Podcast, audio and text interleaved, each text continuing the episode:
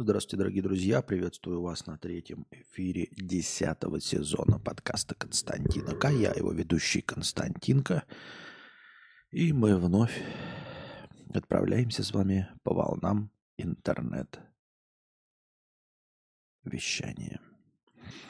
Межподкастовый донат у нас был всего лишь один с простыней текста со словом «шлюх» 500 рублей.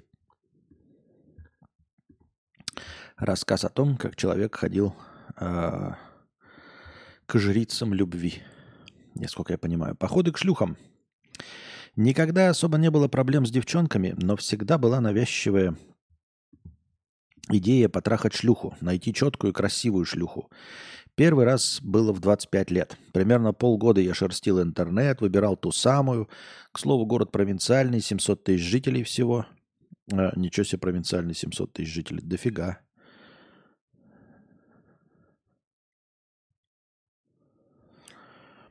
Примерно полгода я шерстил интернет, выбирал ту самую. К слову, город провинциальный, 700 тысяч жителей всего.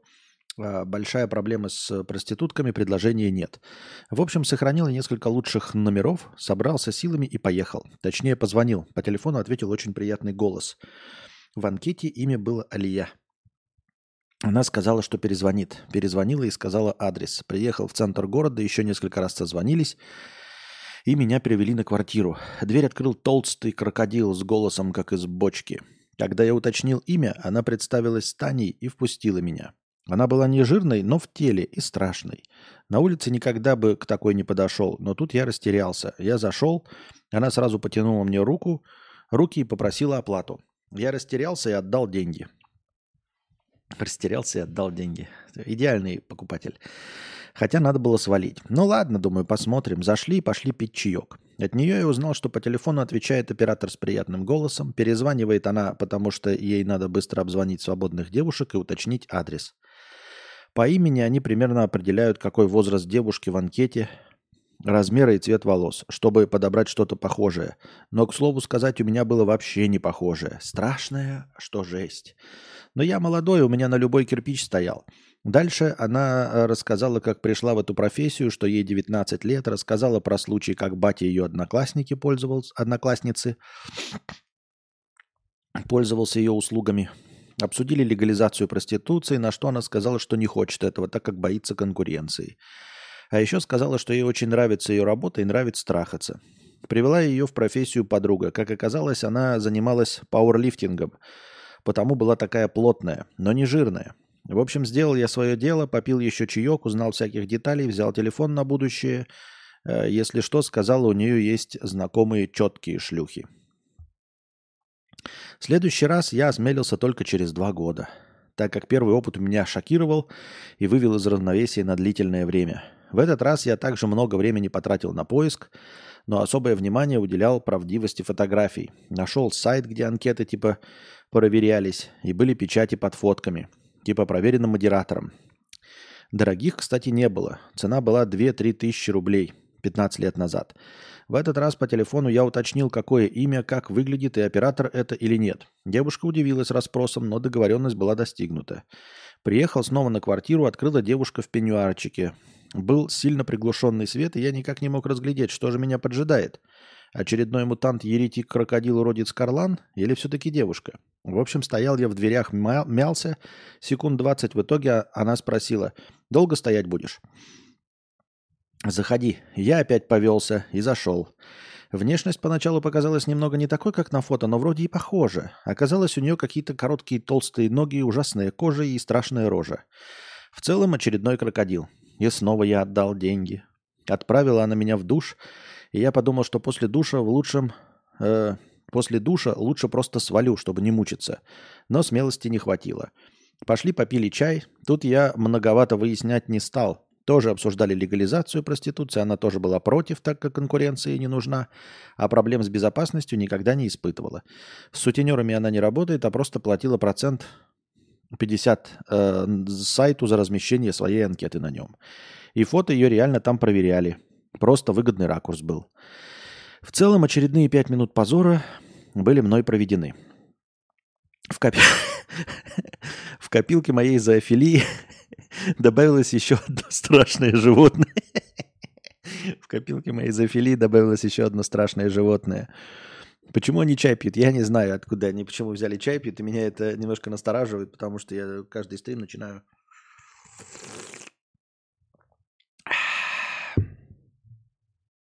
с распития чая. Тут либо, э, либо выбор невелик, ребята.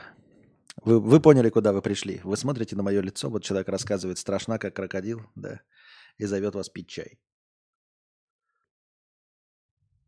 Теперь вы понимаете, что чувствует этот э, молодой человек.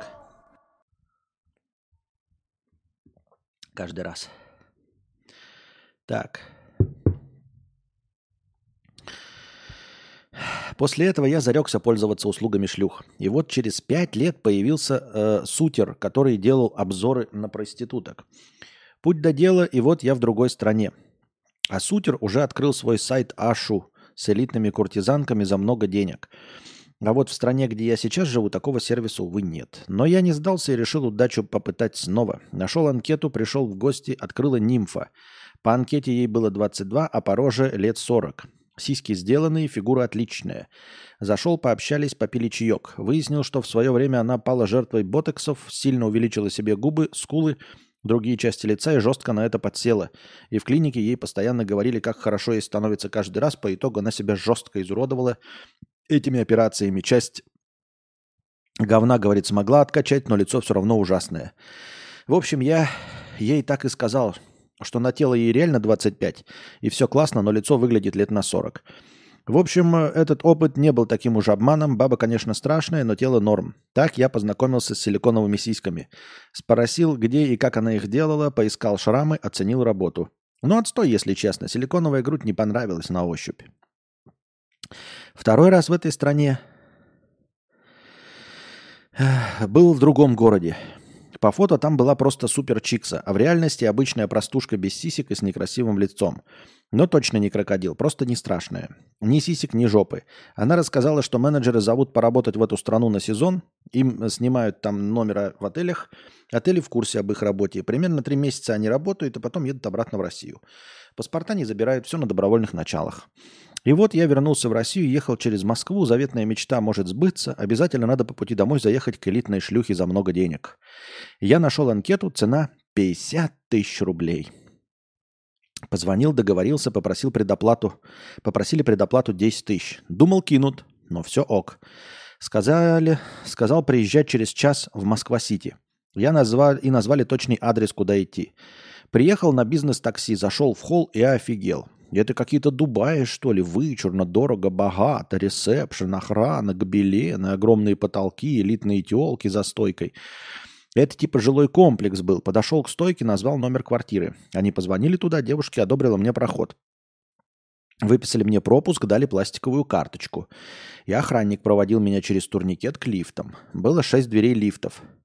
Никогда я такого не видел ранее. Все в золоте, сраные олигархи. Приложил карточку к табло, и ко мне приехал лифт, который повез меня именно на мой этаж. Нельзя выбрать другие этажи. Лифт, бля, больше моей квартиры. Все в зеркалах, хрустале заморском и золотом обшито. Все как у цыган. Приехал я на этаж, а там тоже офигел. На этаже, как в дорогущих гостиницах. Еще и двери огромные, метров шесть высотой, как в Кремле.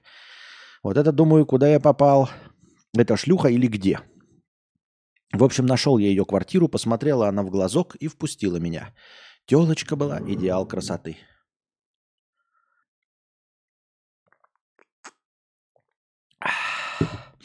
Тут не придраться абсолютно. Вот как на сайте, так и в реальности. Красивая, молодая, ухоженная. Отправила на меня в душ. Захожу в душ, а воды горячей нет. Ну а что вы хотели? Москва-Сити. Зато тазик есть. И вода горячая из-под чайника. Ну ладно, я не гордый, помылся и так.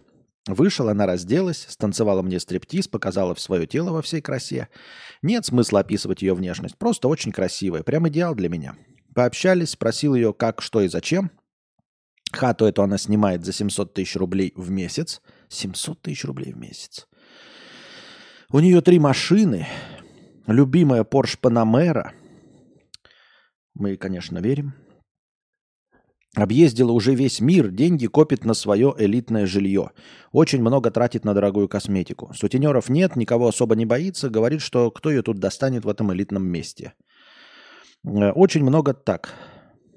Хата, э, хата какая тоже элитная, с дорогой винтажной мебелью, панорамным остеклением. Рассказала, какие тусовки устраивает. Про разных клиентов рассказала. В целом довольно интересная собес... Э, собеседница. Секс был терпимый, но я не кончил. Что это за секс, в котором ты не кончил? В общем, какая-то офиген... какая бы офигенная ни была шлюха, надо соблазнять. Без этого этапа удовольствие не работает. Я надеялся, что будет иначе. Какой вывод я добился?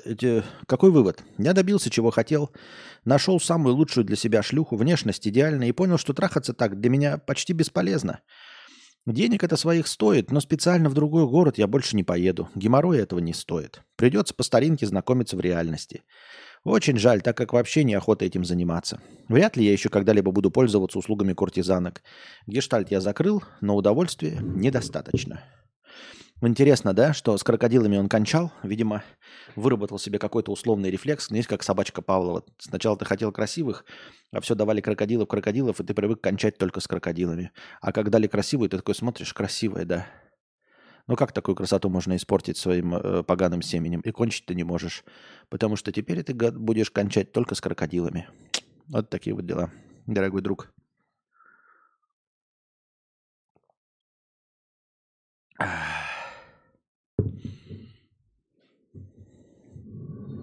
Опять чай. Что я не знаю о проституции? Что там за чай? Чай это не чай. А что это такое? А что имеется в виду? Я что-то... Если это как, как, как, какие-то, какой-то эвфемизм, то объясни нам. Просто ему чай попить не с кем, э, что он платить э, за компанию готов. Чай, чтобы клиент расслабился, мне друг рассказывал. Понятно. Привет, Костя. Привет, энциклопедия. Я тебе, конечно, верю. 700 тысяч за квартиру. Разве могут быть сомнения? Чай не попил, вот и не кончил. Ммм, чая не было. Спасибо тебе. Благодаря тебе прочитал «Солярис», дом в котором и много чего. Спасибо про не лекцию Дюны. Уже дочитываю и фильм понял и прочее. Понятно, спасибо. И тут у нас как раз подоспела еще одна простыня текста. Так, гештальт говна. Приветствую, Константин. Сразу хочу испытать чувство вины за то, что доначу минимум, отведенный на простыню, ибо мое финансовое положение довольно шаткое из-за события, которое я пишу ниже. Глава первая. Ветреная коричневая река. Дело было так. Ух. За пару недель до Нового года мы с девушкой наслаждались очередной серией Доктора Хауса, лежа в кроватке, предварительно включив стиральную машинку с нашими обчирканными одеяниями.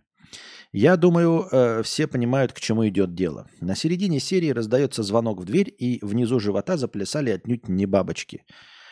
Если в 22.00 кто-то польстил тебе своим визитом, то навряд ли что чтобы сообщить, что ты выиграл весь призовой фонд русского лото, или у тебя в графстве Вустершир умерла троюродная бабка по прадедовой линии, и теперь тебе достается небольшое поместье с дворецким, собакой Баскервилли и британским гражданством. Встав с кровати, и пройдя в ванную, я увидел плавающие в нечистотах тряпки и тазики. Шланг у нас подключен не напрямую в канализацию, а свисает в ванную. Вестимо перед стиркой я вытащил шторку из купальни и по воле случая задел шланг. Семь лет не задевал, а в этот раз задел. Вывод. Ядрить вы бестолочь, батенька. Глава вторая. Скуф отправляется в плавание. Открыв дверь, я увидел стоящего перед собой мальчугана лет 10-12 от роду, который с недовольным видом сообщил, что мы их затопили. Родителей в этот момент не было дома, поэтому он взял на себя честь сообщить мне эту приятную новость. Пообещав, что придя домой, родители меня посети... родители меня посетят молодой человек. Пообещав, что придя домой, родители меня посетят, запятая, молодой человек удалился. Мы с девушкой бросились устранять последствия учиненной нами техногенной катастрофы, управились и с поникшим видом пошли досматривать деяния циничного и остроумного доктора. Примерно через час новый звонок в дверь. Я, как особо общительный, нет. Экстравертного склада человек – нет. С радостью и без волнения – нет. Пошел открывать дверь. На пороге стоял архетипичный круглолицый, потрепанный жизнью скуф с усталыми или залитыми алкоголем глазами. Когда видишь такого на улице, то подсознательно сразу понимаешь, что у него есть карточка постоянного покупателя красного и белого. и пять тысяч с лишним часов в танках. Мы поздоровались, я с максимальной доброжелательностью спросил, мы затопили вас немножко-с. Извинился и предложил пойти оценить ущерб. Сразу скажу, что я вину признаю, это мой косяк, руки из срамного места, и в общем и целом доставил людям неудобства. Так вот, пришли мы на место происшествия, где я воочию увидел последствия своей беспечности. На полу стоял тазик, в котором капала вода с лампочки. Два из пяти светильника перегорели, на стенах были подтеки, ущерб был нанесен.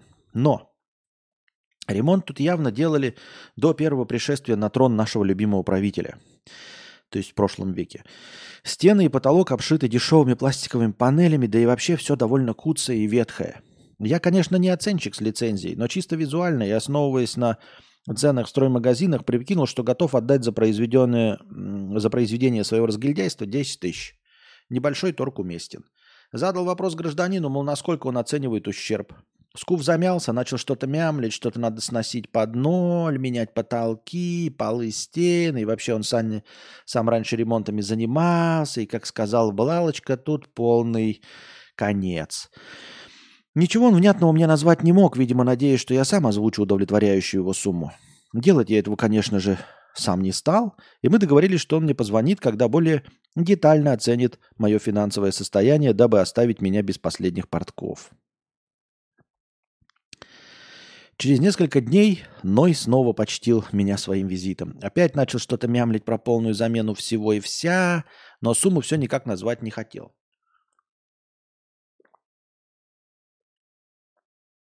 Сошлись на том, что он вызовет оценщика, который без лишнего массажа мозгов приведет экспертизу, которую юридически закрепит на бумажке своей подписью и большой синей печатью. Глава третья. Как трусливый Роберт Форд не убил Джесси Джеймса. Прошло две недели, тишина. Утопец пропал и не подавал никаких признаков жизни. Я было подумал, что, мол, все высохло, и от грехов моих не осталось и следа, поэтому добрый круглолицый соседушка решил мне их отпустить перед Новым годом, но не тут-то было. Дня за три до праздника он вышел со мной на связь в WhatsApp и написал, что не может со мной связаться, потому что я не беру трубку и не открываю двери. И в полушутку предложил, что я от него скрываюсь. Что? Потом выяснилось, что мне звонил с какого-то другого номера, который я должен был как-то узнать. Мы в очередной раз созвонились, и он сказал, что человек приходил, и можно зайти и все окончательно порешать. На том и сошлись. На следующий день я с боевым настроем и со всей своей молодецкой удышлью пошел окончательно решать соседский вопрос. Тут надо пояснить, что последние четыре месяца принимаю определенные пилюли, которые мне прописали, чтобы я не был шибко грустным. Последние два месяца я начал четко чувствовать, что пилюли помогают. Появились силы, планы и вообще травка зеленеет, солнышко блестит. С таким благим настроем я отправился закрывать это мокрое дело. Подводник встретил меня с бодрым, в бодром расположении духа и с улыбкой на устах. Был очень вежлив, что настроило меня на благой исход.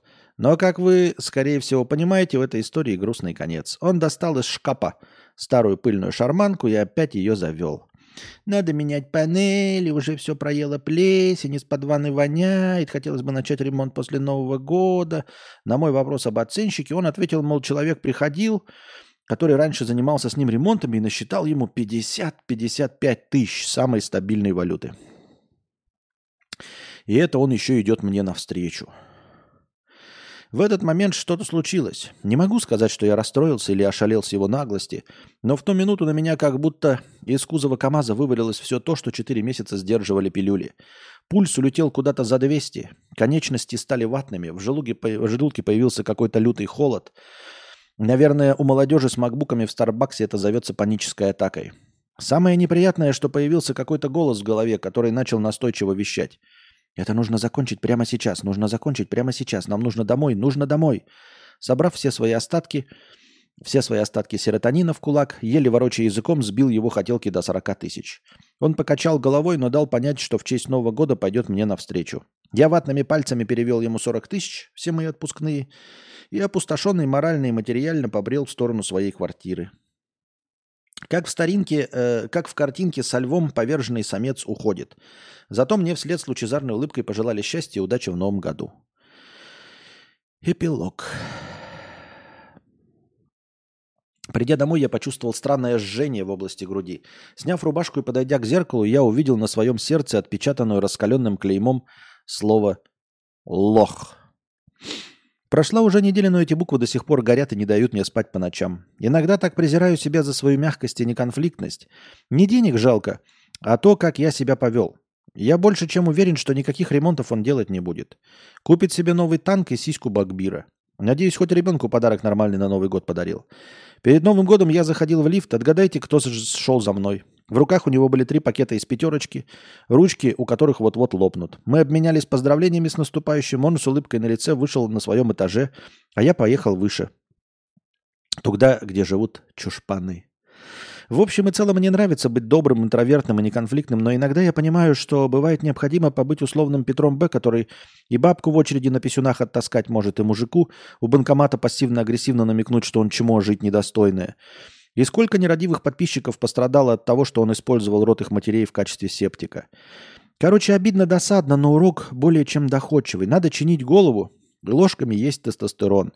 И, конечно, проверять свой шланг, чтобы он не принес тебе и посторонним людям проблем. Желаю вам с Анастасией всего хорошего в новом году и в, новом, и в новой стране. Продолжайте нас радовать. Любим вас. Ваш фанат Карподок с девятилетним стажем. Слушай, я еще уже миллион раз на это об этом говорил. Слушай, ну сделал и сделал. Вот ты говоришь какой-то условный Петр Б. Я постоянно напоминаю вам, что условный Петр Б э, отдал цыганам 6 тысяч рублей. Я тоже себе этого простить. Нет, я на самом деле себе этого простил. Я просто напоминаю вам эту историю каждый раз. Я себе это простил. Ничего страшного не произошло. Ты гораздо хуже делаешь себе сам, без, э, э, без участия этого скуфа. Э, ты сам себе больше вред наносишь каждый раз, представляя, что у тебя на груди написано лох. Ну, э, не смог ты в тот момент ответить? Ну, не смог и не смог. Делов-то. Во-первых, э, ты не прав изначально, да, то есть, ну, натворил же косяка, натворил косяка. Ты изначально находишься в э, проигрышном положении. То есть ты э, условно обязан принимать условия другой стороны. Понятное дело, что ты с ними можешь торговаться, и можно долго рассказывать про то, как ты мог бы на него наорать, там, надавить. Можно интересные, конечно, рассказывать вещи о том, что ты э, мог бы сказать, встретимся в суде. И он бы должен был бы оплатить оценщика, оценщик пойти в суд, а потом попробуй с тебя в суде что-нибудь еще выщелкать, да, потом можно еще два года потянуть. И это все разговоры досужие. Ты получил ценник в 50-55 тысяч рублей. Мы никогда не узнаем, сколько это на самом деле стоило и стоит. Что он на это потратит и потратит ли вообще из твоих денег хоть что-нибудь. А, ты сбил цену на 15 тысяч рублей. С 55 до 40 тысяч. Все. Ты прогорел.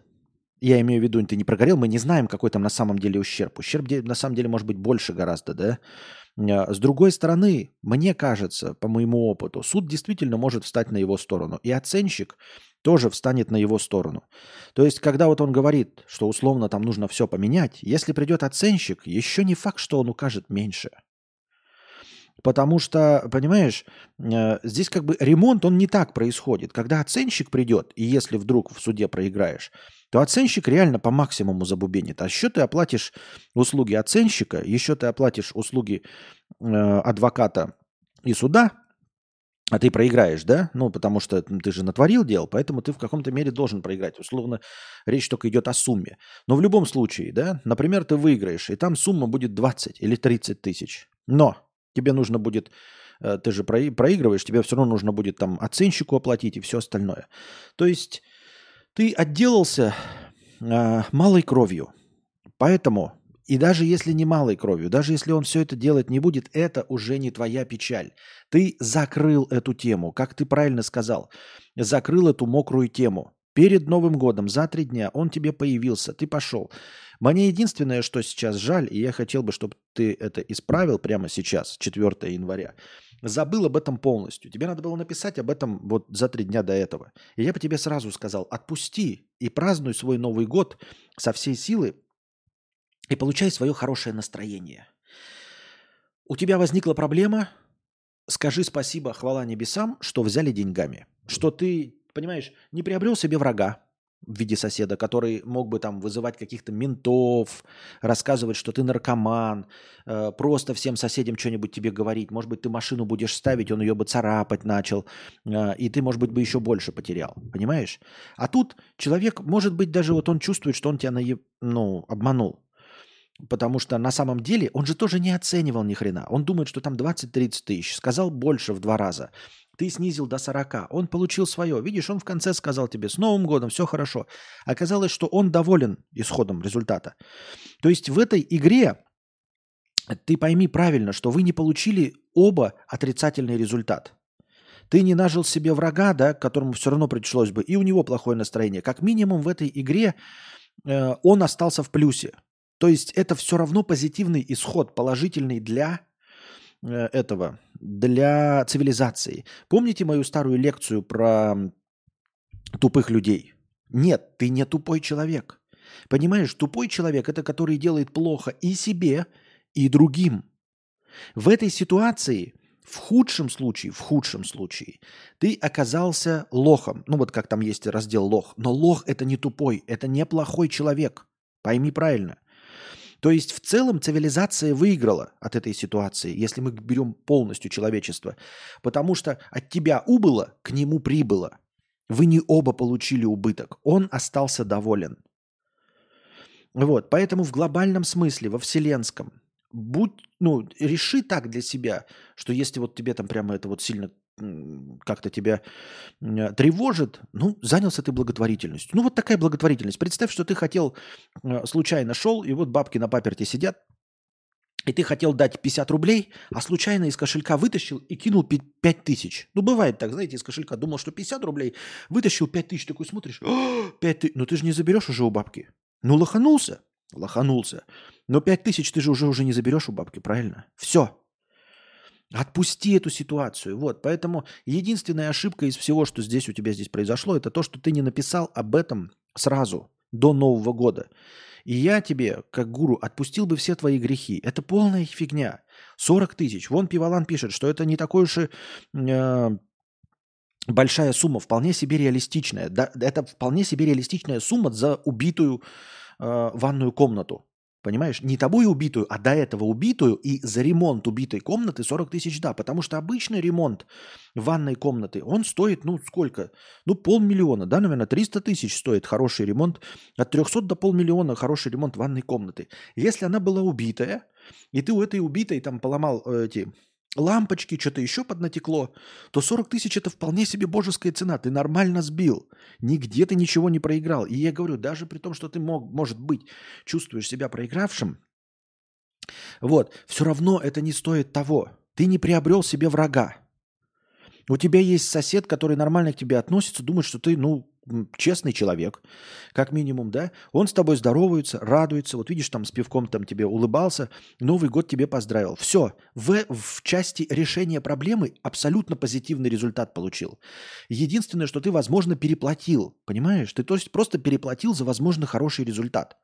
Но это как купить телевизор можно за 50 тысяч хороший и ездить в магазин и проверять, знаешь, на битые пиксели там, за 50 тысяч, там может быть какая-то э, часть брака битые пиксели. И ты можешь ездить и все их заставлять включать, париться, потеть и выбрать телевизор без единого битого пикселя. А можешь заплатить 100 тысяч и знать, что там не будет битого пикселя.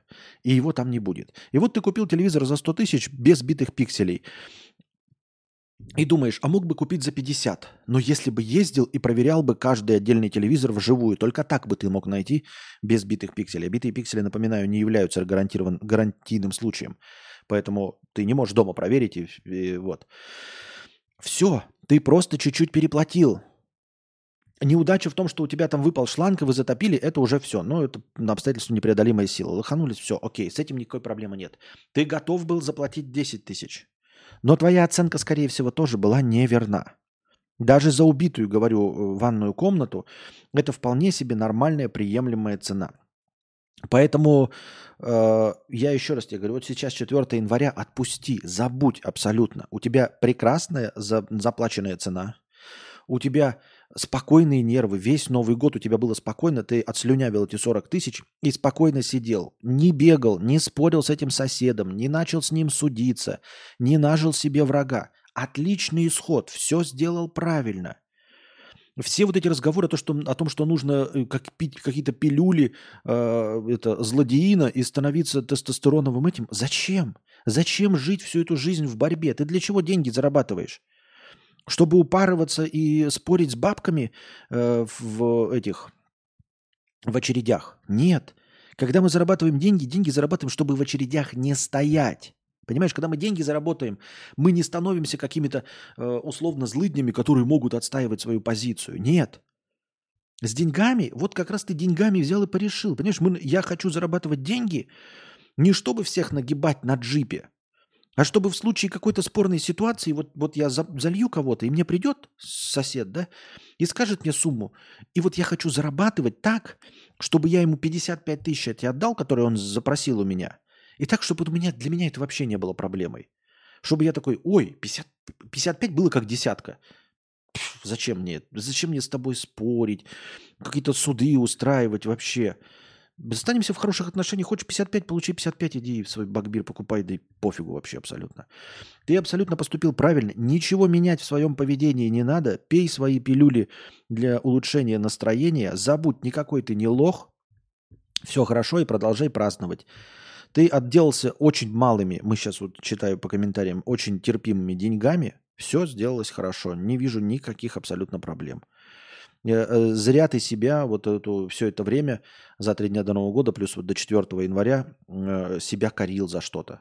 И представлял себе какую-то непонятную ситуацию, в которой ты должен был его нагнуть или что-то еще. Зачем? Судиться надо, когда э, речь идет о миллионах, и когда у тебя этих миллионов нет. Когда с тебя требуют 2 миллиона, а у тебя 50 тысяч. Тогда ты такой говоришь, идите в суд и будем разбираться уже по суду. А когда речь идет о том, что у тебя есть в кошельке, понимаешь, ты неплохо живешь. Ты просто взял и из кошелька сразу взял и перевел ему. И все, просто взял и перевел. Это прекрасный исход. Ты все сделал правильно. Больше ничего не надо делать, не беспокоиться и не надо в своей жизни ничего менять.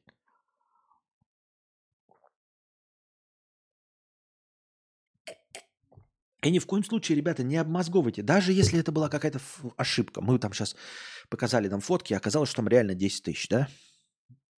И тебя обули в 4 раза. Все равно, все, обули. Вот обули отпустил ситуацию. С этой ситуацией уже нельзя... Ты уже деньги отдал. Все, больше с этим нельзя ничего сделать. Понимаешь? Ну, типа, тебе отстрелили ногу. Все, отстрелили ногу, зашили. У тебя осталась культя. Все, Больно, когда больно, но она зажила, например, условно зажила. Сидеть и переживать, ой, как прикольно было с ногой, абсолютно бессмысленно. Это событие уже произошло. Событие произошло за три дня до Нового года. Событие, в котором ты заплатил 40 тысяч рублей, оно произошло и закончилось. Весь ущерб, который ты сейчас получаешь психологически от этого события, это результат исключительно твоей мозговой деятельности. Не деятельности соседа, он о тебе забыл. Он вообще рад, думает, что ты огонь человек. А, не результат вашего пролития, потому что вы залили, вы уже все убрали, уже научились, сдел- купили какую-то эту пластмасску, чтобы не выпадал шланг. Все. Женщина твоя тоже все закончила, уже 7 дней смотрит сериалы. Единственная причина, по которой ты наносишь себе морально-этический и духовный ущерб, это ты сам себе накручиваешь эту ситуацию. А она закончилась, понимаешь? Тебе не пилят ногу прямо сейчас. Она не гноится и не испускает кровь. Она, это событие закончилось неделю назад. Все, закончилось. Вот и все, понимаете?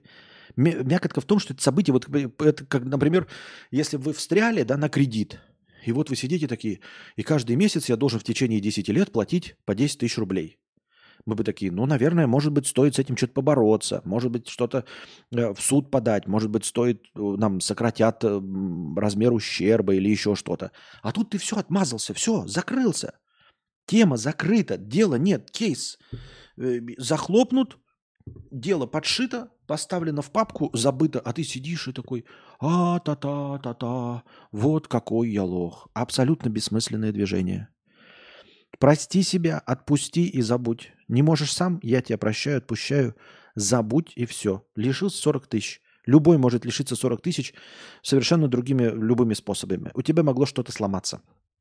Прикинь, перед Новым годом, да? Ты шел-шел, оливье нес, задел, телевизор упал. Не будешь же Новый год без телевизора, без сериков. Как вы будете с женщиной проводить? Тебе пришлось бы телевизор покупать. Вот ты купил новый телевизор, у тебя ничего нового нет. Старый сломался просто, потому что его уронил. И вот у тебя новый телевизор. А, стоит, ты ничего не приобрел, у тебя дом не лучше не стал, у тебя был телевизор и сейчас телевизор. Вот, и ты потерял 40 тысяч. Легко и просто бы ты с этим смирился. Легко. Так почему ты сейчас себя сидишь и коришь за какую-то фигню? Бессмысленно. Я считаю.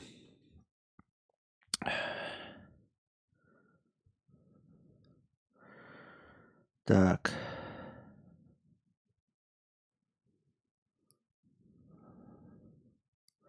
Нормальная цена 40к. В таких случаях надо сразу предлагать какую-то сумму, вдруг прокатит. Да, может быть, предложил бы, кстати, десятку, а он хотел вот 55. Он бы такой, ой, сильно нагло. И предложил бы поменьше. Но это, это все разговоры досужие. Не слушай, это, это мы сейчас просто зубоскалим. А так мы даже не знаем, что там на самом деле вообще было. Может, ты там залил на 200 тысяч. Вон Пивалан пишет, я бы без вопросов отдал 40 тысяч и радовался, что не 200.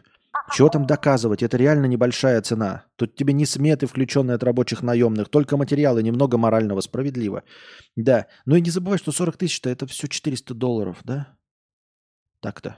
Если в долларах, то вообще звучит не очень много.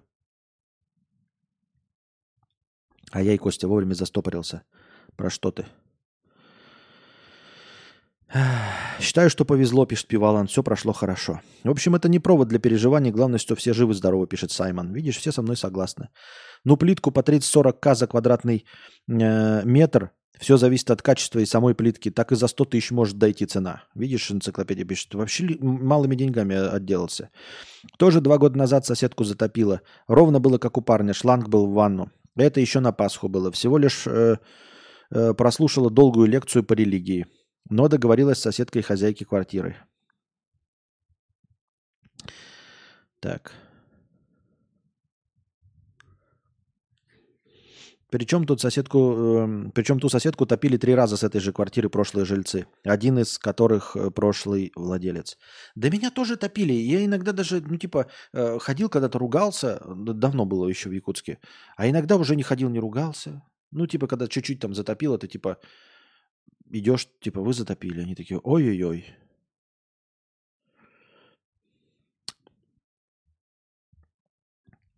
Сергей пишет, 40к за под затоп. Я бы сказал, что сосед лоханулся и мало взял.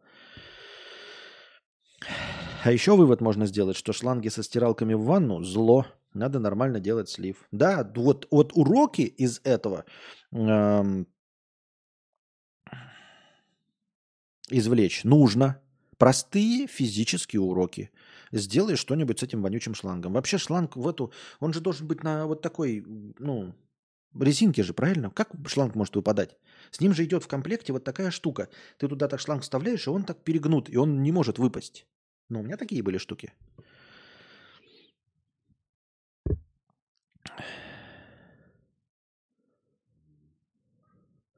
Меньше, поте... э, меньше потери меньшая. Потерял наушник AirPods Pro 2. Обидно. 23 тысячи рублей просрал. Купил новее как можно скорее, чтобы быстрее забыть про горе. Ну вот видишь. Еще главное, да? Ладно бы полностью наушники потерял. А то один наушник теряешь и как бы и все. И что вот ты тебе сад... ни туда, ни сюда. Антон Фрё, 100 рублей с покрытием комиссии. Хорошего стрима. Спасибо. Алекс БП, с покрытием комиссии. Спасибо за покрытие комиссии. Алекс Бипи, тысячу рублей с покрытием комиссии. Спасибо. Скоро выходит вторая Дюна. Костя, сколько будет стоить вторая часть не лекции по Дюне? Перечитывать книгу ой как не хочется, а ты так хорошо обновил базу по книге, которую Вильнев решил опустить. Слушай, ну а ш, я не понимаю, ты просто можешь посмотреть еще раз. Там же будет продолжение по первой книге. Он, как я понимаю, закончит на первой книге. Там больше ничего не будет. Там не будет детей Дюны, э, что там и дальше всего. А что после детей Дюны-то я уже забыл. Там не будет ничего. Можешь ту лекцию посмотреть. И все. Федя, тысяча рублей. Будь здоров. Спасибо. Спасибо большое, Федя. Антон Фрё, 100 рублей с покрытием комиссии. Константин, может, хватит уже ездить по миру? Нехотя. Приезжайте в Ленобласть, берите с Настасией дуплекс – и чтобы сын рядом был. У вас даже новостей на канале острых нет. чего боитесь? Э, какой-то искусственный страх для оправдания свалить от ответственности. Странно, я так э, думаю. Ты, Антон Фрё, не очень понимаешь кое-что. Вот. Но я не знаю, как тебе перепадешь. Я не могу тебе сказать по-другому. Ну пусть будет боимся. Хорошо? Вот. Ты говоришь, «А, у вас нет плохих новостей острых на канале, чего вы боитесь? Вот я не знаю, как тебе. Мне просто оставить без ответа твой вопрос.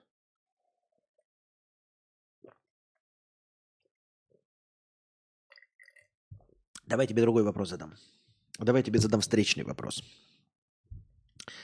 Вот когда я говорил, что хотел бы жить в Исландии или хотел бы иметь э, домик у моря э, на юге Франции, когда впервые возникли эти разговоры? Второй вопрос. Вот когда я говорил, что хочу этот э, домик на берегу Франции, да, это как домик на юге Франции, да? Когда я об этом говорил, и когда я говорю про Исландию, э, это было до 22 года? А? Костя, приезжай, я поговорю, тебя не тронут, я со связями большими. Я тебе, конечно, верю. Разве могут быть сомнения? Я и сам... А, да, я это, да, я хотел сказать на «е» и не сказал. Ну, видишь, я сдержался. Но там в простыне было еще одно слово, я его случайно пропустил. Но мало кто заметил.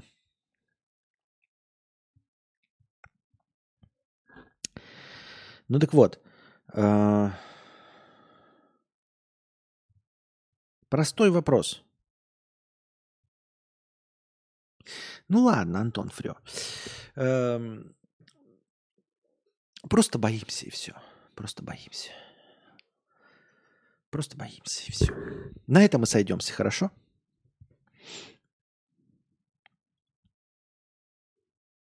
Я был недавно в Ленобласти, поехал в Ивангород, а оказалось, туда разрешение нужно получить для въезда. Пришлось на полпути с поезда выйти. Антон Фрё. Константин, хорошо, дело ваше. Я просто с добрыми посылами, без всяких. Э, я понимаю, я тебе и с добрым посылом отвечаю. Я тебе же я тебе задаю наводящие вопросы. Вот ты говоришь возвращаться, да? Чего вы боитесь? Да? Все время ты хотел в Исландию на природу посмотреть. Да, вот видишь, нарезчик пишет. И до этого. И домик на юге Франции я хотел до этого. Вот. И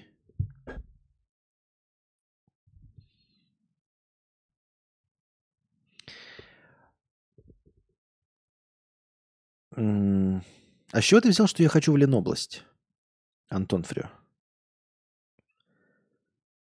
Предположим бы, сейчас все закончилось и исправилось. Задаю другой вопрос. Как быстро бы тогда я приехал?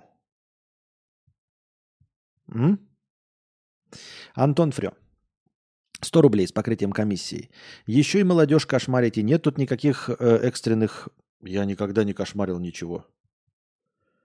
Никого я ничего не, кос... не кошмарил. Занимайтесь чем хотите, платите налоги, не говорите ереси, все, все просто так же везде. Да, правильно. Так же везде, да. Я не очень понимаю, что ты э, хочешь от меня услышать. Антон Фрё. Я ни про какие экстренные мобилизации, я вообще не знаю, я впервые слышу такой, э, как этот, э, довод экстренной мобилизации. Но, пожалуй, нет.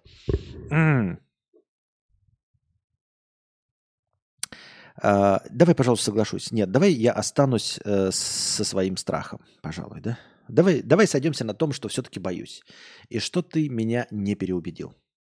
Окей, давай вот так. Окей? Давай, давай будем, будем считать так. Нет, Антон, я все же боюсь. Вот. И все же не готов рисковать. Вот, поэтому ты меня, к сожалению, не убедил. потому что, ну, наверное, ты не высокопоставленный человек, который даст, может, какие-то гарантии, поэтому, поэтому я, пожалуй, продолжу жить в страхе. Вот таким вот образом. Вот. Так ты же ненавидишь компромиссы, а домик где-то в Сербии это не домик, на, э, а домик где-то в Сербии это не домик на юге Франции. Э, не понял, Пол Уокер, не понял вопроса. Так ты же ненавидишь компромиссы, а домик где-то на юге... Ну, да. Да. Да. Да.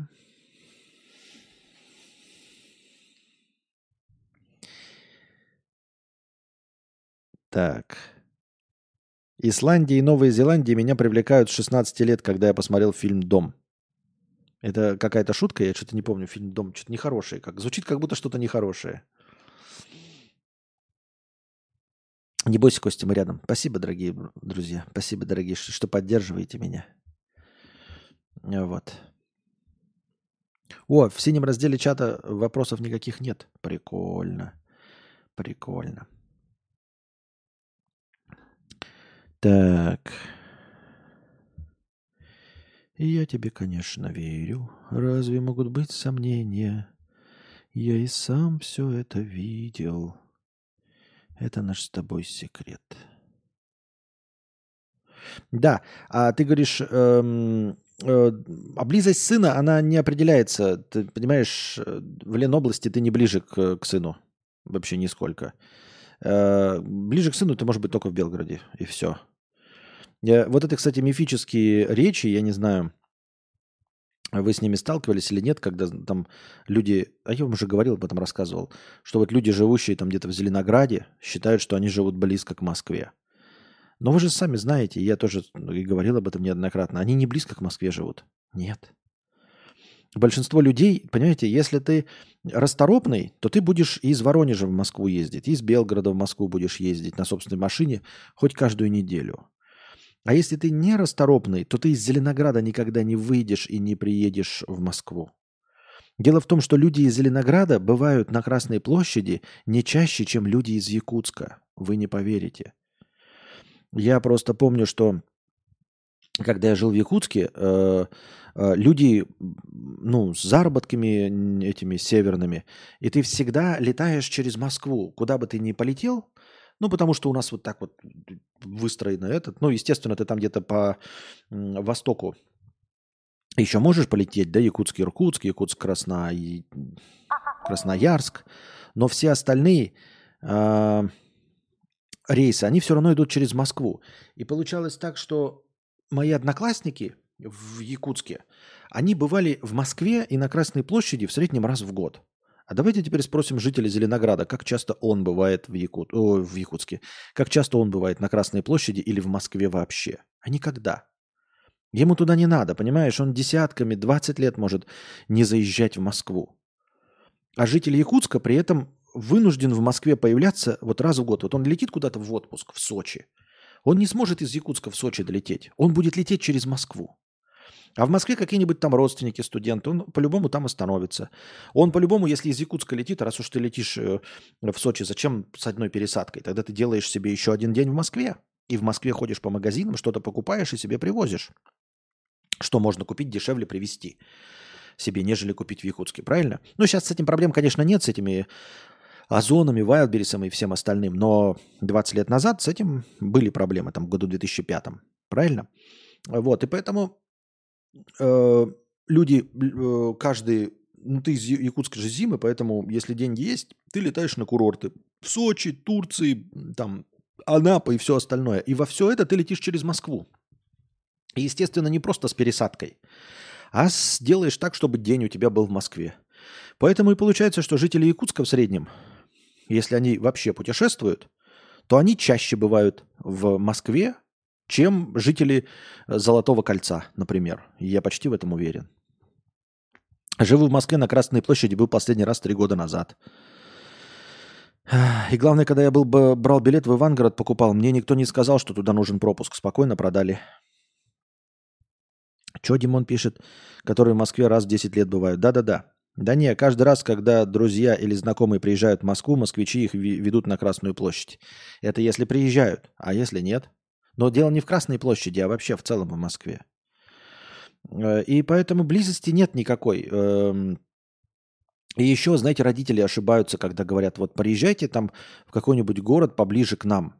Люди не понимают, что на самом деле нет никакой разницы, живете вы в одной области, но в разных городах, или если ваш э, условный ребенок живет в Москве. Ну, серьезно. Ну, вот, например, да, назовите какие-нибудь два города из, вот, из Татарстана. Вот Казань и, ну, Набережные Челны, да, например. И вот люди же, например, живут в Казани и говорят, ой, или, например, в Набережных Челнах. И говорят, ой, дети, поступайте в Казань, вы там будете поближе к нам. Не будут они ближе к вам, вы ошибаетесь. И из Казани до набережных Челнов ровно столько же, сколько от Москвы. Потому что для того, чтобы до вас доехать, нужно поехать. Это не, не в пределах одного города сел в машину и поехал. Если не в пределах одного города, то нет никакой разницы, где находится человек, понимаете? Ну, понятное дело, что цена Москва-Владивосток, она, конечно, большеватая, может по карману бить. Но в целом, если мы говорим вот о таких, как Набережные Челны там, да, и Казань, вы думаете, что, живя в Набережных Челнах, что ваши дети ближе к вам, живя в Казани? Нет, они не ближе к вам. Они ни к вам никогда не приедут. То есть они приедут не чаще, чем если бы они жили в Москве. Потому что для того, чтобы до вас доехать, нужно все равно совершать путешествие. Нужно собирать вещи, покупать билеты, куда-то садиться, выделять время. И все, и все.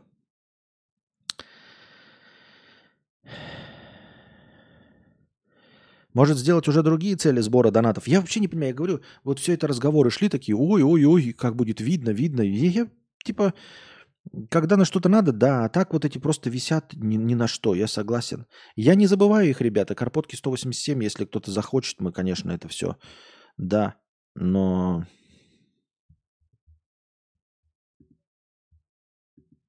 Но я согласен, что это лишнее вообще. Так. Аноним 100 рублей с покрытием комиссии. Это я прочитал, спасибо. Антон Фрёс 100 рублей с покрытием комиссии. Константин, окей, не нужно соглашаться, конечно, но страхов тут нет. Я к чему? Просто приезжайте уже, возвращайтесь. Круто было бы. Никому вы тут не нужны, микроблогеры. А вот и ответ на твой вопрос, Антон Фрё. А вот и ответ на твой вопрос, он же, он же прозвучал. Ты сам задаешь вопросом, чего вы тут боитесь? А потом сам написал ответ. Константин, окей, не нужно соглашаться, конечно, но страхов тут нет. Я к чему? Просто приезжайте уже, возвращайтесь. Круто было бы. Никому вы тут не нужны, микроблогеры. Вот же твой ответ. Вот же ответ на твой вопрос.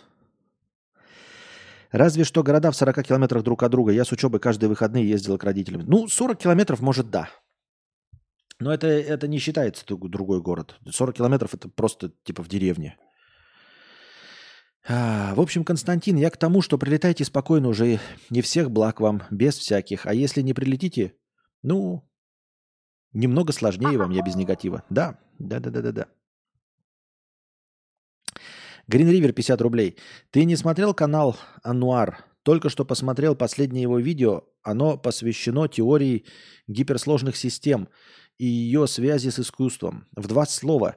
Культура и искусство функционируют как бы отдельно от людей и совершенно непредсказуемы. Напомнил твою доктрину Моргана. Не доктрину Моргана, а не классический разум, да. Но я не смотрел, но ты спутал термин. Доктрина Моргана это не про это, не классический разум. Да, оно не подчиняется воле человека. С этим я согласен. А, может так, другие цели сбора. А какие другие цели сбора? На что?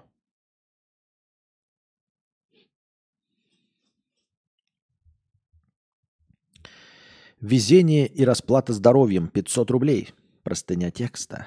Обыденность и безысходность 3. Почему 3? Уже были другие части? Так.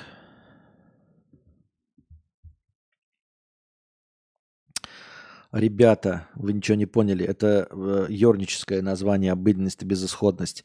Это продолжение нашего великолепного донатора, которому везет. Он опять будет рассказывать нам байки с той стороны удачливых людей. Я, конечно, не ожидал такой реакции и ржал как конь. Жаль, рассказать больше нечего. Иногда хочется вывести на эмоции, но не получается, а тут прям повезло. Но есть на такое везение и расплата. О, теперь нам рассказывает про расплату, а то все у везения и везения. Дальше будет история, прочитай как-нибудь завуалированно, пожалуйста. Ой. Как завуалированно прочитать? Ты, если бы я заранее знал хотя бы. Блин, ну тогда я могу только оставить на потом ее, потому что если ты не старался, значит, я не могу сейчас так. Мне нужно заранее пробежать текст, чтобы завуалированно прочитать. Поэтому оставлю его на сладенькое на следующий раз. Прочитаю и потом перепрочитаю. Круто было бы, если бы по Сербии покатался на велике, поснимали по по весне или летом посмотреть красоту. Вот. А я тоже не очень понимаю, Антон Фрё, какая тебе печаль, да, ну и вообще, кому бы то ни было, до моего возвращения и нашего возвращения в Россию. Мы контент делаем отсюда. Контент тот же самый. Сидишь просто разговаривающая голова. Какая разница, откуда говорящая голова? Я хотел бы вам напомнить, что я из России никаких влогов не делал. Если вы думаете, что по возвращении я буду делать какие-то влоги или какой-то другой контент пилить, то с какого перепугу? Вы как-то немножечко ошибаетесь в этом плане, дорогие зрители. Вот. Какая вам печаль до того, что мы где-то находимся? Ну, то есть, у меня же такой контент исключительно разговорный жанр, разговорная голова. Веду себе стримы. Вам же все равно должно быть, откуда я их веду.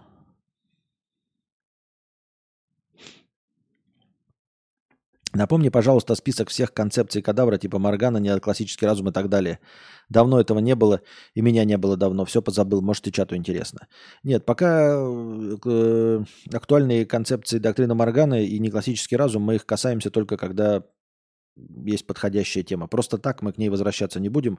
Это душно, на самом деле. Мы довольно часто к ней возвращаемся, Дави. Азра. Антон Фрёс 100 рублей. Костик, ну правда же, кто там смотрит 14-15-летних, что 14-15-летних и 15-14-летних, 22-3 мужика за 30, одна женщина, вы им нужны, правда, но вы не нужны тем самым. Вы же и мы с вами микро, а вы тут возомнили обо себе. Антон Фрё, я тебе все дал ответы, ты не хочешь их упорно слушать. Я тебе ответил, Антон Фрё. Что ты от меня хочешь? Я тебе ответил. Я тебе ответил, говорю, ты хочешь простая, ну пускай простая версия, боимся. Но если не хочешь слушать э, мой ответ, ну не хочешь слушать, ну, ну не слушай, ну. Что ты от меня хочешь? Ты пишешь, кому, э, ты сам пишешь ответ, кому мы, вы тут, э, никому вы тут не нужны. Ну, Никому мы там не нужны. Так зачем туда ехать? Ты же сам пишешь. Никому вы тут не нужны. Ну, никому мы там не нужны. Зачем ехать? Если никому мы там не нужны, зачем ехать-то? Чем ты меня смотивировал-то? Ленобластью? Зачем мне Ленобласть? А? Расскажи мне. Что это за мотивация это такая? Ты как, какие мне плюсы ты предоставил? Не про страхи, а про какие плюсы ты мне предоставил? Чтобы что?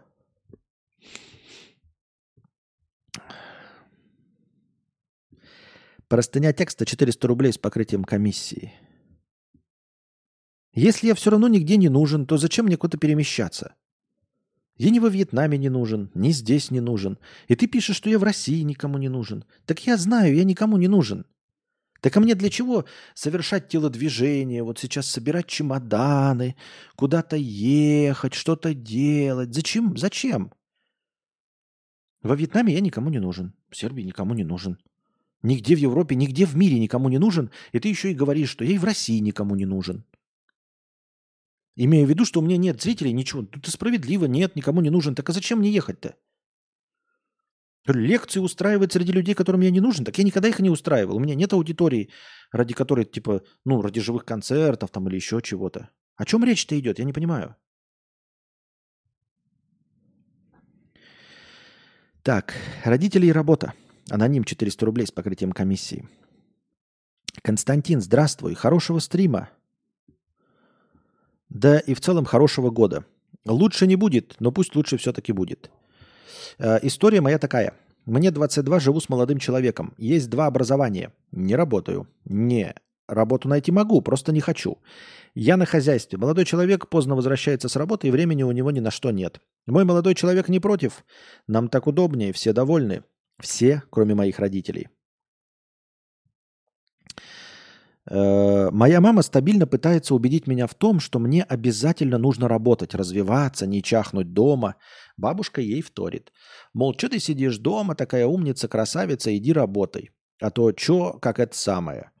Не раз пыталась объяснить, убедить, рассказать, что это наше решение, что так удобнее, что мне неприятно слушать унижение в свою сторону. Результата ноль. Мама, что тебе подарить на Новый год? Ничего не надо, вот заработаешь сама и дари. И все в таком духе. Так и не разговаривай на эту тему. Не разговаривай на эту тему, и все. Э, делов-то, почему нужно все объяснять, свои решения? Просто слушай поддакивай, и все. Ребят, наверное, надо нам устроить какой-то, знаете, марафон, ребята. Объявляю марафон. Объявляю марафон, как э, быть неконфликтным. Наверное, нужно даже написать, расписать план, как не спорить с людьми в интернете, потому что они тебе никто. Как не спорить с людьми вообще нигде, потому что это не их жизнь. Почему нужно кому-то что-то доказывать, да? Ну, то есть я с вами спорю, э, иногда в чатике или где-то еще, потому что, э, потому что, ну, нам нужно это для для формата, как какую-то дискуссию вести. Но если по-честному, то в принципе я готов к любым вашим выпадам.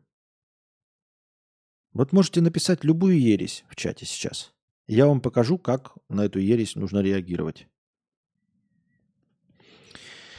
Так, недавно начала проходить курсы по графическому дизайну. Не для чего, для себя. Э, без расчета на работу. Без заработка, просто хобби. Если что получится, отлично, не получится, ну и бог с ним. Появились первые заказы. На самом деле довольно неожиданно, я даже сама не искала работу, и вот я окрыленная бегу рассказать родственникам о своих успехах. Ну, молодец, наконец начала работать. Ну вот, видишь, давай больше работай, хватит уже бездельничать. А что, больше-то тебе не писали? Только два заказа было? Ну ты там старайся давай, хватит без дела сидеть. И все в таком духе. Я понимаю, что они не со зла. Я понимаю разницу поколений. Для них не работать неприемлемо. Думаю, даже если бы мой молодой человек был миллионером, они бы все равно отправляли меня на работу хоть куда-нибудь, хоть кем-нибудь. Простыня вышла немножко не связанной, да и бессмысленной. Но, может, кому-то эта проблема будет близка. К слову, мой молодой человек меня поддерживает во всем. С родителями в целом отношения так себе, поэтому он заменяет мне всех. Но понимаешь, если у табуретки нет одной ножки, то какими бы ни были прочные оставшиеся три, она все равно будет неустойчивой. Забавный, забавный пример, забавный пример, но, по-моему, если мне память не изменяет, а, то физиками доказано, что а, трехножная табуретка самая устойчивая. Самая устойчивая – это трехножная табуретка. Да? Забавно, что ты привела пример именно табуретку, а не какой-то другой вариант. Я понимаю, что это удобно, потому что я все время про табуретки говорю. Но и забавно в этом плане смотрится, что трехножная табуретка самая устойчивая. Костя, ты мошенник. Я видел у тебя, как ты у бабки 110 рублей украл. Получается, что так? Получается, что вы правы. Константин так хорошо передает интонации бабок. Да, Лучше ИРЛ пофигизм вырабатывать. Константин не прав. Да, так получается, бывает очень часто, что не прав. Соглашусь с тобой, Валерий, да? Угу. Получается, что ты прав. Мне родители говорят, что работа на удаленке – это не работа, нужно идти в офис, там же люди. Мне, кстати, так не говорят. Удивительно, да, что у меня пожилые родители, очень-очень пожилые но при этом э, меня за мою работу не осуждают. То есть я даже не знаю, как... Э, я просто сказал, вот так и так. Они такие, ок. И наоборот, я сказал такой, типа, я не хожу, вот два часа, треплюсь, э, и все, и получаю за это деньги. Они такие, круто. Это что, получается, что ты не будешь, как мы, ходить с 9 до 6 вкалывать? Я такой, ну, пока получается. Они такие, ок, ок, ок. Вы не поверите, они даже мне не говорят ничего про пенсии и все остальное, потому что они не очень верят в пенсии.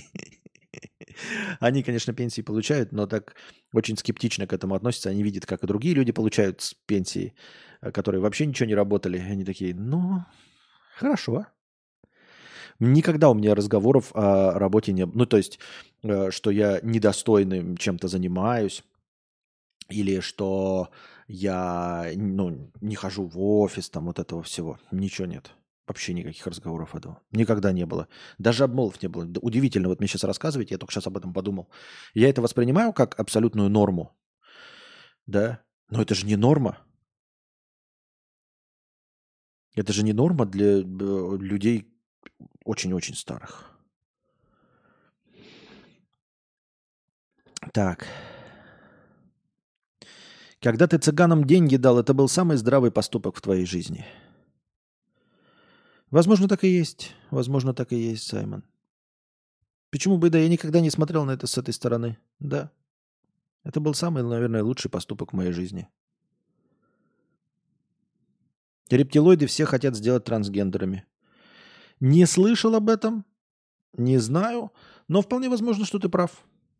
У меня на самом деле нет никакого мнения по этому поводу, поэтому, пожалуй, приму твою точку зрения как единственно верную. Наверное, рептилоиды хотят всех сделать трансгендерами. Так и есть. Надеюсь, Костя, что у тебя родители понимающие, как у меня и всем. Да, да, я только что об этом сказал еще до твоего этого. Э, что я потом сделала? Правильно сказала, что я пошла в офис, а сама сижу дома. Хитро? Да, да. Варианты, что я хожу в офис. Вот если ты говоришь, с родителями разговариваешь, если вы живете не в одном городе, э, то почему бы просто и не сказать, а я пошла в офис? Да, работаю в офисе. И сказать, сколько зарабатываю? 20 тысяч рублей зарабатываю в офисе. Полный соцпакет. Э, все, бел, белая зарплата. Фильм «Один плюс один», который ты нахваливаешь, лучший фильм века – а ты знаешь, да. Я вот раньше думал, что... А вот раньше я ничего и не думал. Раньше меня спрашивали, какие можешь лучшие фильмы назвать. А я никогда и назвать-то не мог. А почему назвать не мог? Потому что я просто внутри противился. А на самом-то деле, да, действительно, лучшие фильмы это один плюс один. Это «Аватар» и «Аватар 2».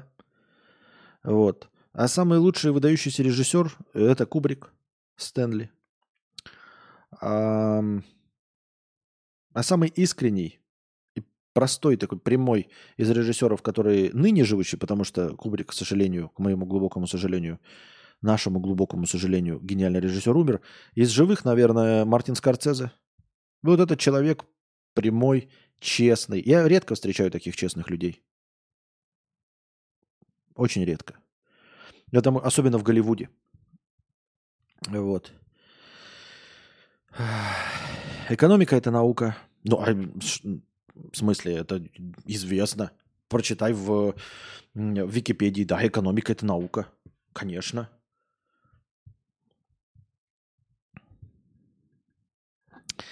Артемий Лебедев хороший дизайнер и интересные новости ведет, и мнение очень важное. А не был бы он хорошим дизайнером, разве бы его фирма была бы самой известной в России, дизайнерской?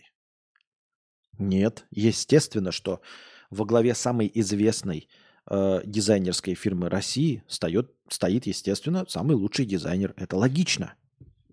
Как можно по-другому думать? Кто может вообще по-другому думать? А Мэдисон приятно искренний стример, всегда мнение свое говорит, не лукавит. Абсолютно искренний человек. Я же говорю, я с ним встречался. Вот, на Новый год мы встречались в Белграде.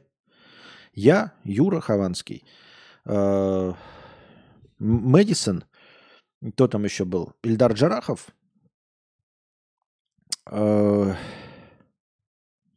Важелинг, по-моему, да, Важелинг приходил, потом ушел со своей новой девушкой, вот. А мы в баре там выпивали, и я, наконец, э, пообщался с Мэдисоном. Приятный, ну, главное, что это приятный, там не все приятные, это понятное дело. А то, что искренний, вот э, от чистого сердца всегда говорит человек. Вот то, что, знаете, даже иногда кажется, что он немножко простоват. Такой вот, знаете, рубаха парень, вот такой, знаете, простой. Вот что, что, что, что в голове, то и на языке.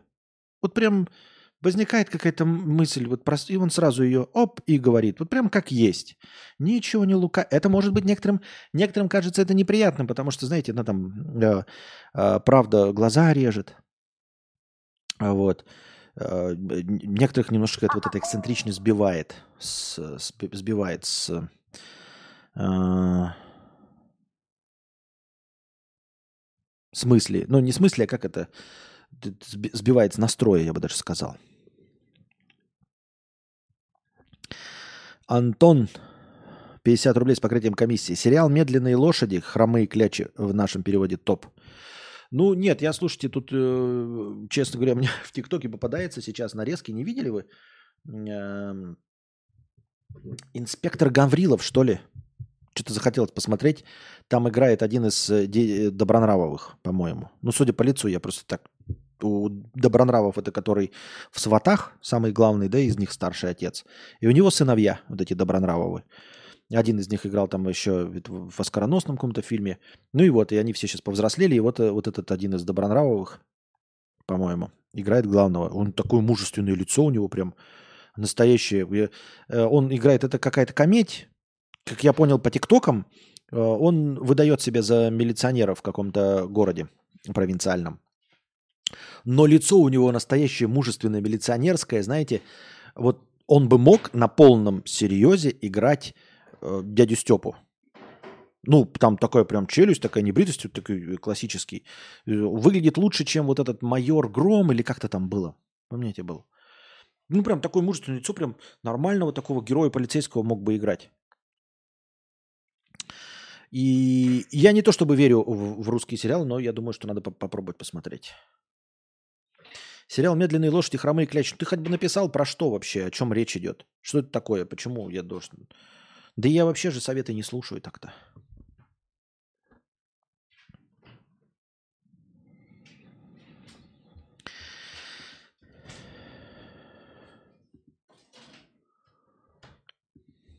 Круто было.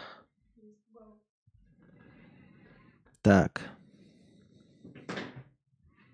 Только кто-то написал, вспомнил, что он всем свет в будку провел, и сразу же у меня моргнуло электричество. Пнятненько, пнятненько. Так. Костя, если не секрет, как ты подсел на ТикТок? Как и все, просто установил ТикТок, начал смотреть. Там не нужно 7 пядей во лбу иметь, там не нужно... Э, там порог входа очень низкий. Это тебе не дота, это тебе не шахматы, даже не шашки и даже не э, крестики-нолики. Ты просто, такой, ты просто устанавливаешь... Вот порог входа в ТикТок – это установить приложение. И второе, самое сложное, это запустить его. И как только ты его запускаешь, даже без регистрации, без ничего, все, пошли ролики и все. И ты завис. Там ничего не надо делать абсолютно.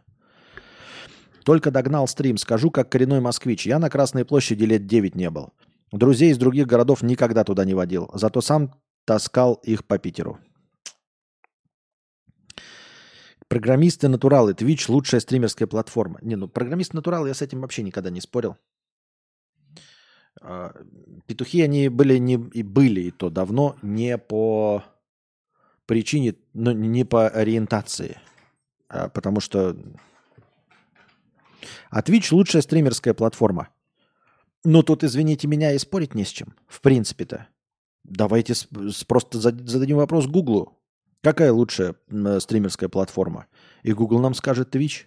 Как можно спорить с Гуглом? Как можно спорить с большинством? Разве большинство когда-нибудь ошибается? Никогда. Большинство всегда право. Миллионы мух не могут ошибаться. Потому что мухи же ведь всегда летят на что? Правильно, на мед. Они никогда не ошибаются. Поэтому, миллион, поэтому массы, массы, большинство всегда право. Прошу прощения, данный девушке дочитан? Да. Да. Мы даже про табуретку говорили. Это в конце и было про табуретку. Медленные лошади – официальное название в РФ, а так хромые клячи. Про разведку, например, борьба разведок РФ и Британии. Например, это что, документальный сериал? Что ты мне рассказываешь? А, алло, Что тут вообще происходит? Привет, Сири. Сериал «Медленные лошади». А, я видел, я видел его упоминание. Ага, ага, ага, ага. Ага, ага. Куда нажимать-то надо? Ну. Нажать-то куда надо, чтобы... Ну что ты открыл мне ответ? Открой результаты. Открой результаты Гугла. Ой, все. Невозможно. Хороший сериал, наверное. Там Гарри Олдман играет.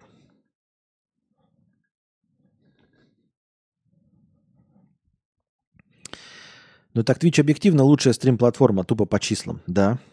Я в Доту с 2012 года играю и шахматы, но куда слабее э, на ТикТок не скачал, потому что это мед для мух.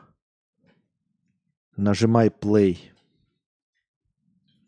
Медленные лошади, белые вороны. Была ли разница? Годы ведь шальные, синие, красные и рок-н-ролл ные. Я таких песен не знаю. Вот, вороны белые, ежи кудрявые, вороны белые, вороны белые, вороны белые, ежи кудрявые. Вот это я песни знаю. А вот как вот из сериала «Кадеты». Хочешь кадетов, посмотри, он сейчас это ведет эту программу. И канал вот Союз там из кадетов самый главный. Апоссум этот или как его там.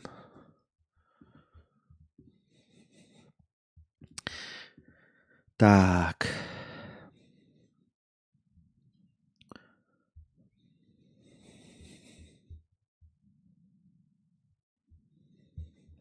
Давайте посмотрим, наконец, в синем разделе чата у нас что? Вопросов никаких нет, поэтому давайте-ка глянем за кулисы.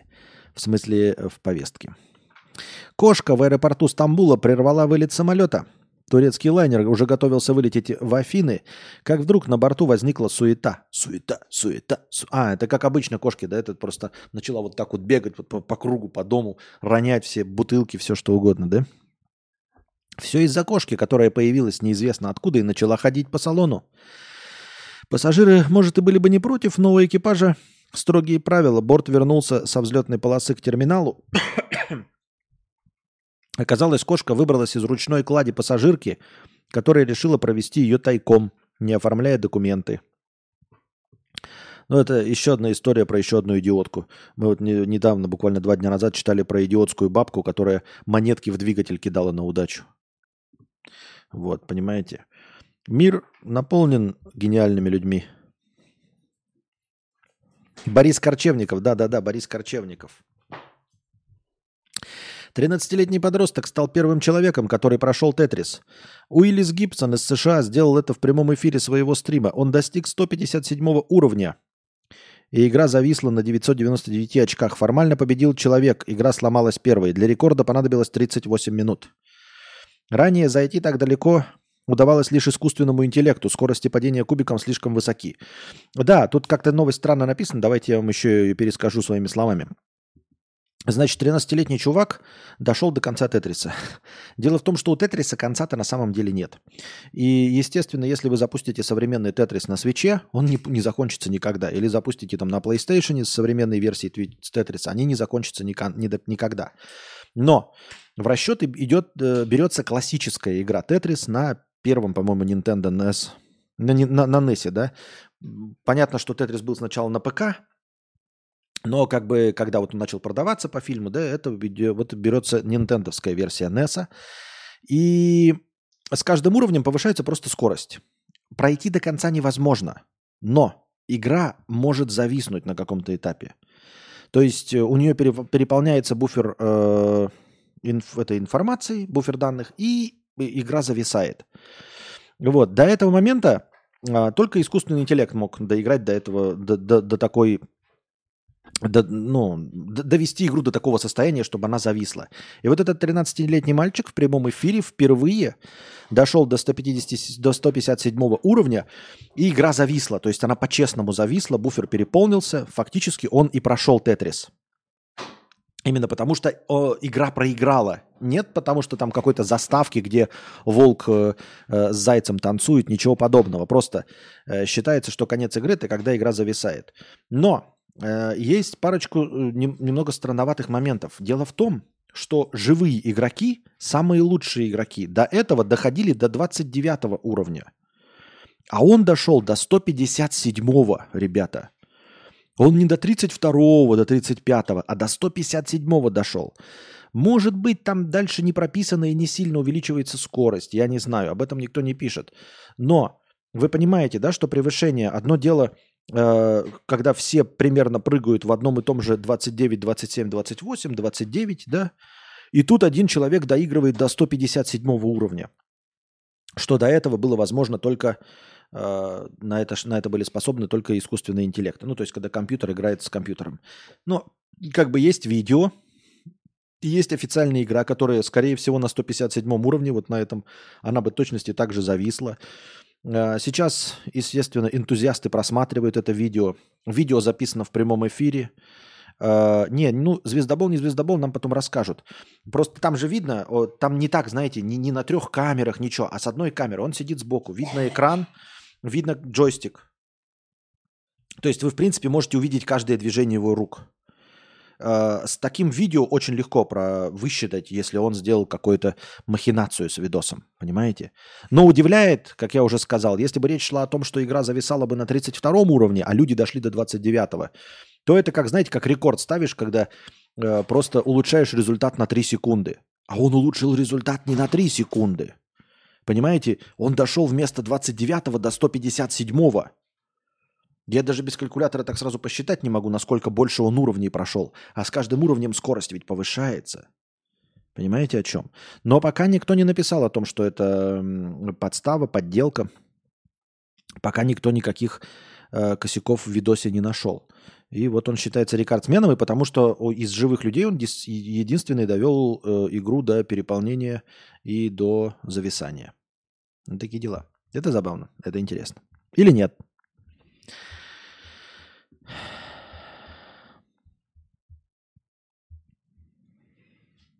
Латвия планирует насильно выдворить из страны 789 российских стариков. Депортация из Латвии грозит 1167 российским гражданам. Такие данные приводит агентство Лета, ссылаясь на Управление по делам гражданства и миграции Латвии. В декабре прошлого года заявили, заявляли о возможности депортировать из республики 1213 российских граждан, но выяснилось, что 46 россиян уже покинули страну. По данным ведомства, среди высылаемых 789 граждан старше Среди высылаемых 789 граждан старше 60 лет. На добровольный выезд им дают 30 дней. Уточняется, что речь идет о тех людях, которые не подали документы на получение вида на жительство для проживания в стране. По новым правилам, чтобы получить ВНЖ, нужно сдать экзамен по латышскому языку. В МИД РФ заявили э, о поручении обеспечить социальными условиями россиян, которых Латвия собирается депортировать в ближайшее время. Все правильно. Действительно, хотите, не хотите изучить латышский язык, ну и там какие-то правила делать бюрократические, пожалуйста, уезжайте. Я не вижу в этом ничего такого плохого, не вижу какой-то русофобии или еще чего-то. Это же простые правила. Ты когда в Америку въезжаешь, ты, по-моему, должен сдавать экзамен на английский язык. Если ты будешь получать гражданство, вот именно гражданство, ты должен будешь сдать экзамен на английский язык, ты должен будешь сдать экзамен по истории Америки. А ты, например, гражданин другой страны. Зачем тебе знать историю? Ну, не хочешь? Пожалуйста, обратно в свою страну. Не вижу здесь ничего такого. И с другой стороны, абсолютно верное поведение э, властей Российской Федерации, которые готовы с распростертыми объятиями принять обратно граждан, которые не хотят учить латышский язык. Я считаю, что здесь все справедливо и все нормально. А, страна говорит, ну, какая-то страна устанавливает правила, она же не сказала, что просто выдворяет. Она сказала, делайте документы, вид на жительство. Не делаете, депортируем. Как абсолютно любая страна. Как абсолютно любая страна. Если ты живешь в ней незаконно, если ты не получаешь вид на жительство и не делаешь визараны, то ты выезжаешь, ну, в смысле, тебя депортируют. Ну, понятное дело, что это очень плохо работает, например, где-нибудь во Франции, в Испании, где у всяких там окупаев, э, э, этих акуписов не могут никак выдворить. Но это у них не работают законы. Вообще-то они должны работать. И это норма. И главное, что у вас есть легко, легкое и простое решение. Оформляйте ВНЖ. У вас есть куча лет проживания в Латвии. Иди сдавай язык. Ты еще и не хочешь язык изучать страны? Ты еще язык страны не хочешь изучать? Ну тогда извините меня.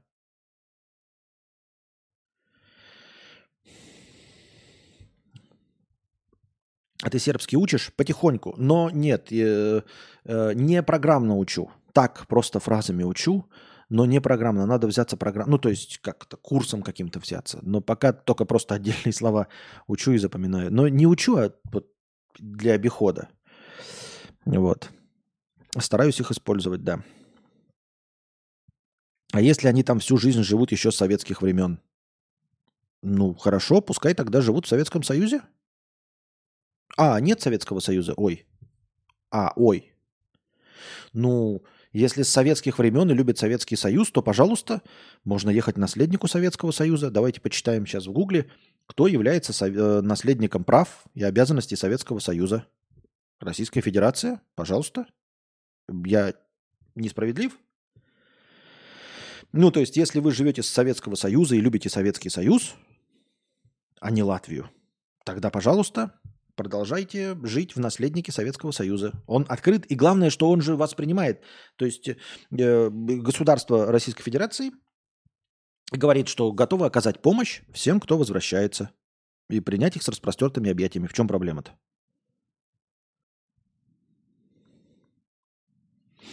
Но это сложно выучить язык. Ты э, сколько языков выучил? Я ноль языков выучил.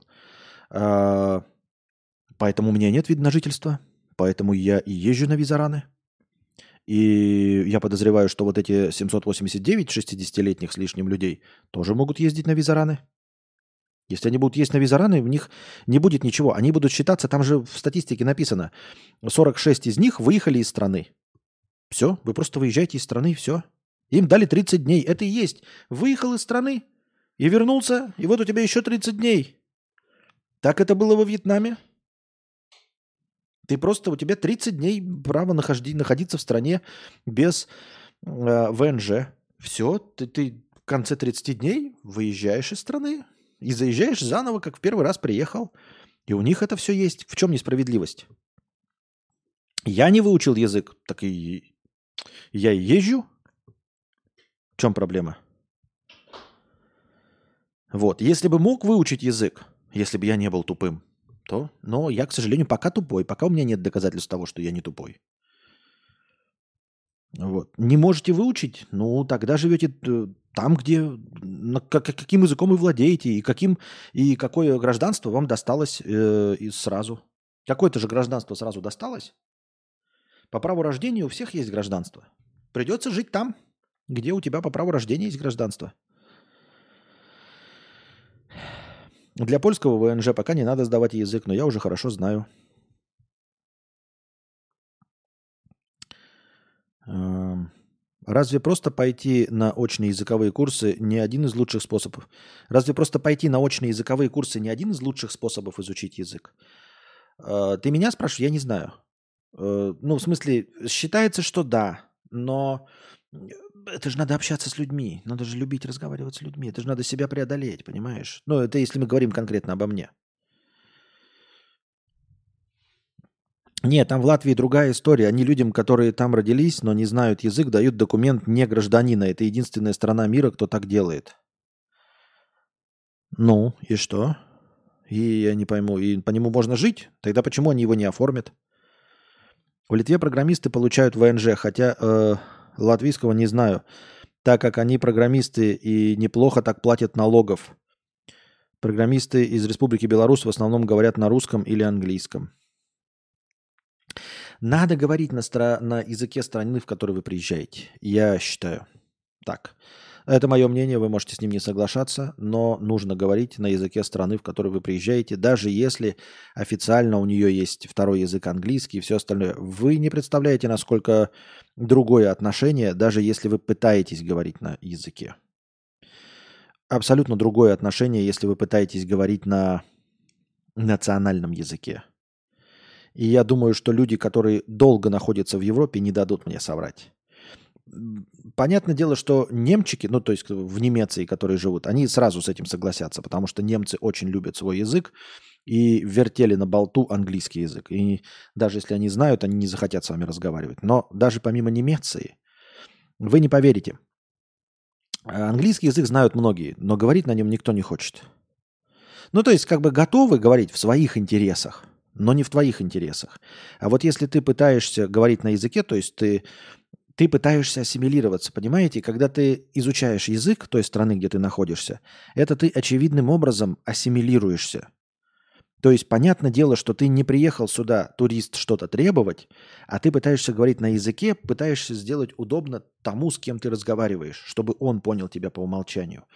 И одновременно ассимилируешься, понимаешь? Ты не строишь свой какой-то там Чайна-таун, э, маленькую Италию. Нет, ты приехал и пытаешься говорить на этом языке. Это уже очень похвально. И уже очень многими воспринимается сразу по умолчанию. Если ты заходишь и пытаешься хоть что-то сказать на э, национальном языке, это, это всеми воспринимает... Ну, не всеми, наверное, может быть, кем-то и в штыки, я не знаю. Но в целом это всегда э, отношение лучше к тебе выстраивается. Ты сразу получаешь несколько очков. К примеру, в Швеции, Норвегии, Исландии они без проблем на английском говорят. Да, пока ты там не живешь 20 лет. Без проблем, говорят. А попробуй с шведом заговорить на шведском. Даже на плохом шведском попытайся поговорить. И ты посмотришь и увидишь, что шведы, оказывается, не угрюмые северные скандинавы. Если ты... Они будут с тобой говорить на блестящем английском, и ты будешь говорить с ними на блестящем английском. Но если ты заговоришь с ними на шведском, ты уже будешь э, не просто понаехавший какой-то европеец. Ты будешь выглядеть в их глазах человеком, который пытается стать шведом, хочет стать своим. Своим, понимаешь? Э, французы с Англией исторически долго были противниками. Отсюда, наверное, языковое неприятие. После 30 нет шансов выучить язык, если ты знаешь английский. Поэтому хорошо, что я его не знаю.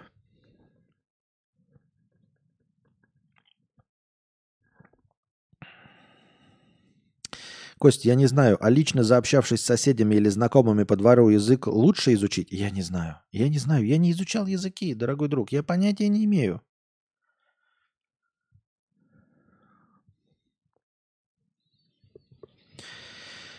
У белорусов принято раньше было гонять в Вильнюс на выходные потусить. Была удивлена, когда столкнулась с тем, что уже далеко не все э, там знают русский. С молодежью по-английски проще объясниться.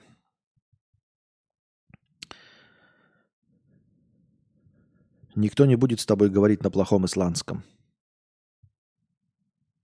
Не знаю, не знаю. Надо сначала в Исландию попасть. А правда, что Америка раздает 50 тысяч виз? У меня кореш участвует, я прочь что, хз, что он там делать будет.